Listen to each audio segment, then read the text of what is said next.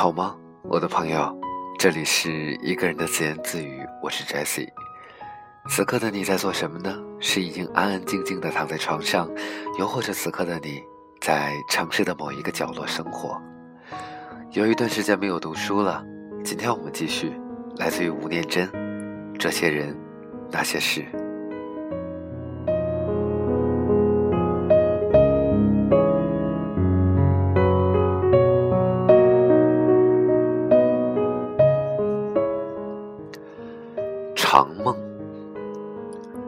那张脸孔和笑容依然如此熟悉，岁月好像没有在他脸上留下多少痕迹。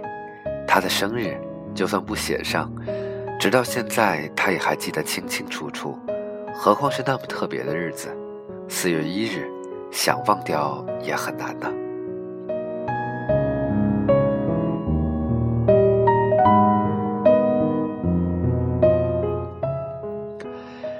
甜美而缠绵的言语和神情，或许更容易打动你的心，但，请原谅一个在这样的日子里出生的呆子。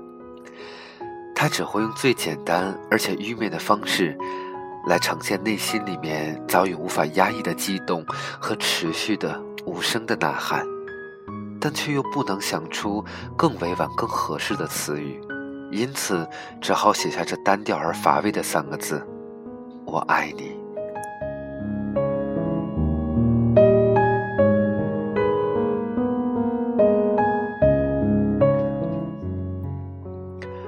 这是他写给他一百多封情书的第一封。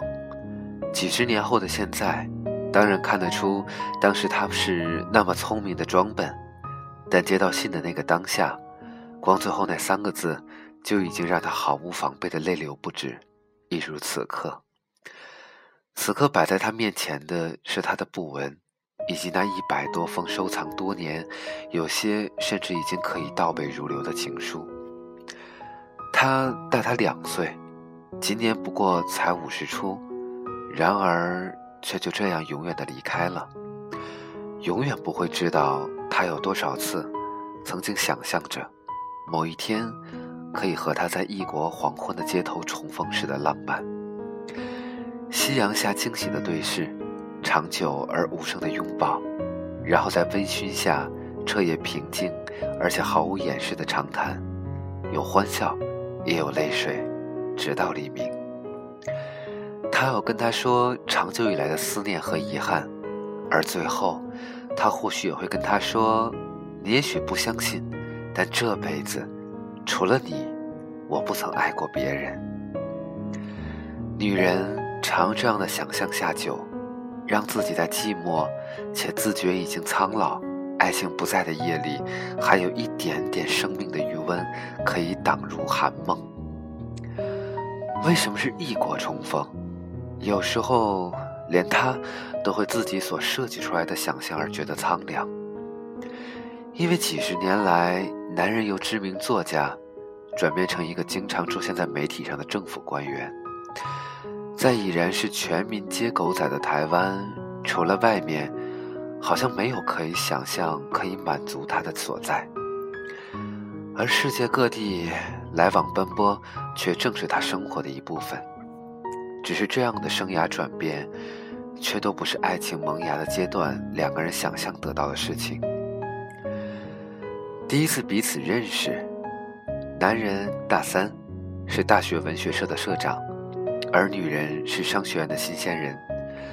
注册那一天，他。从他的手上接过一份好像是特别为商学院新生所设计的社员招募传单，因为上头的文案写着：“或许你不知道，邱永汉不仅仅是一个成功的企业家，他也是得过直木树奖的作家哟。”女孩问：“什么直木奖？”男孩说：“来参加文学社，你就会知道。”两个人熟识之后，讲起那天的情形。女孩曾向他招认，其实会加入文学社根本就不是为了什么奖的，而是你的笑容好像孩子，啊而且你有一双好看的手，那双手给人感觉就像是一个作家。后来才知道自己的直觉挺准的，因为那个时候男孩已经是一个颇有知名度的大学作家。在偶像明星还不像现在这么发达的年代里，文学社有许多女生其实是冲着他的名气而加入的。女孩甚至还可以明显的感觉到那些女孩暗地里勾心斗角争宠的氛围，而这也是他意外的接到了他示爱的情书时那么惊喜、激动而泪流不止的主要原因。怎么是我？竟然是我！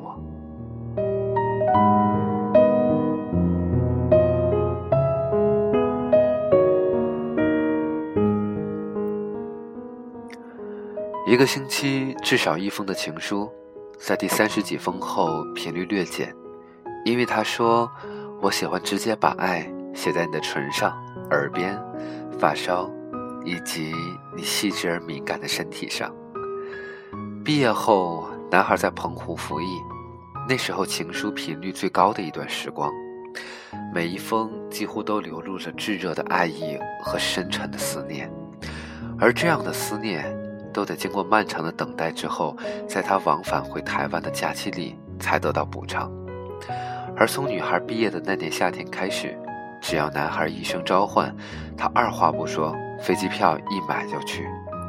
即便只是在部队的晚饭之后，有那样只是几个小时的激情的相处，他也觉得满足。至今他还记得，他连洗澡都没洗，便猴急的扑上来。身上浓烈的体味，以及在唇齿之间流窜的汗味的咸涩。而就在他退伍前夕，他接到了英国一间他向往已久的大学的入学许可。当他迫不及待地飞到澎湖，告诉男孩这个让他却欢不已的消息的时候，男孩只是沉默地看着他，很久很久之后才说：“对不起，说实在的，我……”我无法分享你的喜悦，因为对我来说，你好像正在慢慢的远离，而我已经无法追上你的脚步了。那个傍晚，他只记得在止不住的泪水里，第一次听到他提到两个人家境的差异、志趣的选择、思念与距离之间的考验，还有未来可能如何又如何。最后，男孩认真的说：“我没有权利干涉你做任何决定和选择。”我更不想因为我的自私而阻拦你对未来的追求。除了祝福，我只有等待。但是你记着，你是我这辈子的最爱。令他心疼的是，男孩好像一直信守着等待的承诺，不定期的航空邮件密密麻麻诉说着他的思念、工作和生活。提到他被网罗进某一些宣传单位。只是，这些信始终无法汇聚成足够足够的力量，让在湿冷、阴霾的异国里面活在课业压力下的女孩得到支撑。反而是他父亲的公司派驻在伦敦的经理，那蓄意的殷勤，让他不时的可以织悟到一些必要的温暖。最后，女孩不得不承认，思念和距离真的是一种严苛的考验。虽然他记得少女时代，只要看到香港连续剧里面男女用广东话谈情说爱时，总是觉得搞笑。没想到一年多之后，他就是那个来自于香港的经理走进教堂。得知消息的男孩写来最后一封情书，只写了几个字：“等待的尽头，祝福依然，只因为你是我这辈子的最爱。”两年后。女孩从报纸上看到男孩结婚的消息，新娘她认识，也是当年文学社的社员之一。然而，此刻，她的心里愧疚却不曾因此消失，倒像是不愈的暗疮，常在无法预料的时刻隐隐作痛。三年后，女人离婚，先生劈腿，对象是一个客户的秘书，香港女孩。当时她的第一感觉是。用广东话谈恋爱，对他们来说还真的比较合适。之后，他全身心的投入到父亲的公司在欧洲的所有业务，男人不缺，爱情却始终空白。最后一次见到男人是在政权二度转移之后的一个政商云集的宴席上，男人似乎一眼就认出女人来，虽然不停的和其他人握手寒暄，但是视线却老是瞥向女人这边。后来，男人慢慢走过来，依然是那么好看的笑容，伸出来依然是长得像作家的手。女人不知道从何说起，只好以微笑和沉默面对。而当她感觉到男人的手好像有意传递着某种隐秘的讯息，而连续着握了他几次，她再也忍不住急着西装的拥抱，而一假装亲切的拥抱那么熟悉的身体。女人听见男人在她的耳边轻轻地说：“我知道，关于你所有的事，我一直都在留意。”女人把名片递给他，而泪水就在即将决堤之前，她把头转过来，低下身，然后缓缓地离开。男人的葬礼很沉闷，公祭的单位落落坎很长。他坐在角落的位子，远远看着那张熟悉的面孔，安静地听着司仪以故作忧伤的腔调朗诵着一篇接一篇无感情的祭文，等待着个人拈香的时候，因为唯有那时他才有机会跟他说：“我对不起你，但请你相信，这辈子最爱的依然是你。”最后，他无意地打开入口处服务员递给他的礼袋。发现里面是一块名牌手帕和一本书，书评和封面都有些俗气，叫做“字字句句都是爱”。他连墨镜都没敢取下，随意着翻看。他看到男人遗孀的圈头语，说里头是当年夫君写给他大部分的情书，里面写道：“他把大部分的爱留给了台湾，其余的就在这里，只留给我这个幸运的女子。”然后女人看了第一封，没想到竟然是这么多以来几乎可以倒背如流的内容。甜美而缠绵的言语和神情，或许更容易打动你的心，但，请原谅一个在这样的日子里出生的呆子，他只会用最简单而且愚昧的文字，来呈现内心已经无法压抑的悸动和持续的无声的呐喊。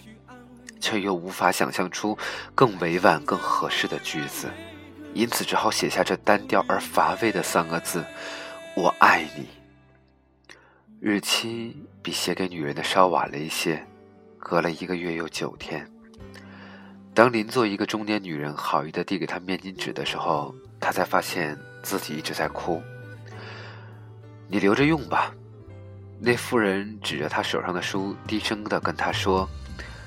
我现在只想笑，因为直到刚刚我才发现，这家伙当年写给我的情书，竟然和写给他老婆的一模一样。除非听见一幕，我让自己喝醉，没有你我就。深夜的徘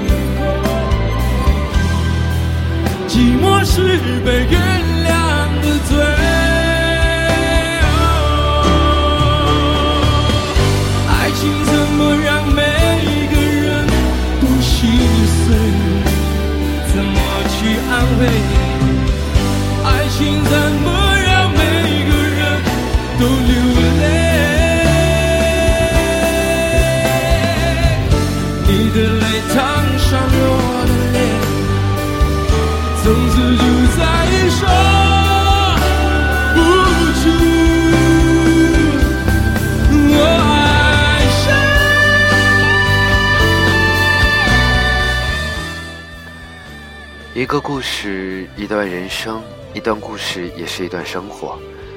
亲爱的朋友，我不知道此刻的你在哪里，有怎样的生活，但是感谢你的聆听，希望下一期依然有你的聆听。晚安，再见。